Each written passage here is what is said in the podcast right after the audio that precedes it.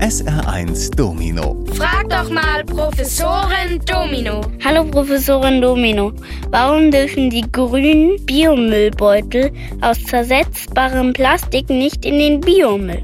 Ja, das klingt so schön. Man kauft die kleinen grünen Biomüllbeutel und kann sein Biomüll so sauber in der Biotonne entsorgen. Aber nein, genau diese Mülltüten dürfen genauso wenig in den Biomüll wie jede andere Plastiktüte auch.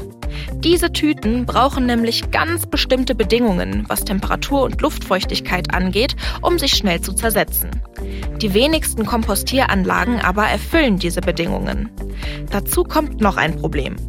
Bevor der Biomüll überhaupt in der Kompostieranlage landet, durchläuft er eine Sortierstation. Hier werden Sachen aus dem Biomüll heraussortiert, die nicht biologisch abbaubar sind, wie Plastiktüten zum Beispiel. Dummerweise kann diese Station nicht zwischen normalen und biologisch abbaubarem Plastik unterscheiden.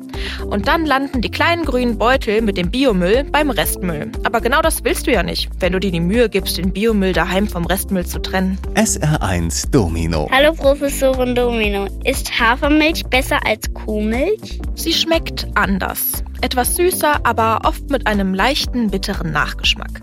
Viele Menschen kaufen Hafer, Soja oder andere alternative Milchsorten, aber nicht wegen des Geschmacks. Manchmal vertragen sie den Milchzucker nicht, der in der Kuhmilch enthalten ist. Oder sie ernähren sich vegan, wollen also grundsätzlich nichts essen, was von Tieren kommt. Wieder andere setzen auf Milchalternativen, weil sie glauben, dass das umweltfreundlicher ist. Und tatsächlich, was die CO2-Belastung angeht, schneiden Soja, Mandel, Reis und Haferdrinks deutlich besser ab als Kuhmilch. Das gilt auch für die Gewässerbelastung und die Landnutzung. So eine Kuh braucht deutlich mehr Futterfläche, als man zum Beispiel für den Reisanbau benötigt. Dafür wird bei der Herstellung von Reis und Mandelmilch aber viel Wasser verbraucht. Hafer und Soja liegen hier klar vorn.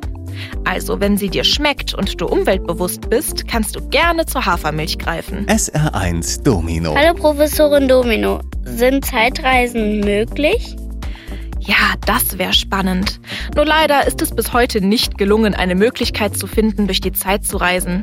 Dass man nicht in die Vergangenheit reisen kann, zeigt ja auch das sogenannte Großvaterparadoxon. Angenommen, jemand reist in die Vergangenheit und erschießt seinen eigenen Opa, der zu diesem Zeitpunkt noch ein Kind ist. Dann kann dieser Großvater ja nie selbst Kinder bekommen. Und folglich kann es den Zeitreisenden dann in der Zukunft auch nicht geben.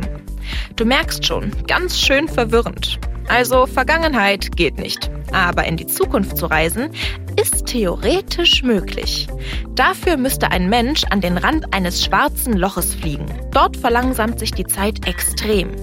Dann müsste er es schaffen, wieder von dem schwarzen Loch wegzukommen, zurück zur Erde. Wenn er dort wieder ankommt, ist auf der Erde viel mehr Zeit vergangen als für ihn im All. Dumm nur, wenn ihm die Zukunft nicht gefällt. Zurückreisen kann er jetzt nämlich nicht mehr. SR1 Professorin Domino.